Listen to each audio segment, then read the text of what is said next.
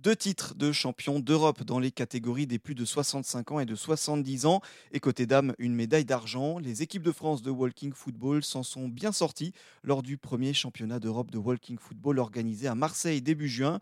Le walking football, Kesako, eh bien Alexandre Caribonne, chargé de projet à la Fédération sportive et gymnique du travail des Bouches-du-Rhône et joueur de walking football en plus de 50 ans, nous explique. Alors le walking football, c'est avant tout du football on y tient, et avec un aménagement des règles pour le rendre accessible au plus grand nombre, et notamment à un certain âge auquel on, pense s'arrêter. Donc c'est un socle commun de trois règles euh, fondamentales qui sont euh, l'interdiction de courir, l'absence de contact et le maintien de la balle à terre. Ces trois règles ben, nécessitent à un moment donné de, créer du mouvement, à la fois de, générer des déplacements. C'est basé essentiellement sur la marche active. Donc, on prépare les personnes vraiment à se former à la marche active pour atteindre des, 5, 6, 7, voire 8 km heure pour les meilleurs. Et ça nécessite de toujours être en, en mouvement du fait de ne pas pouvoir courir. Et en même temps, ça oblige à faire circuler la, balle le plus rapidement possible. C'est la vitesse du jeu est basée avant tout sur la, vitesse de circulation du ballon. Alors il y, a tout un aménagement. En fait, toutes les règles ont une raison euh, et notamment de déconnecter toutes les sources accidentogènes.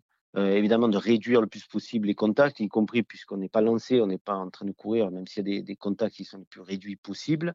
Et en même temps aussi le fait de maintenir toujours la balle au, sol, à un moment donné, par rapport à des personnes qui ont des problèmes cervicales un certain âge ou à certains risques, ben, ils, peuvent être réduits aussi à ce niveau-là.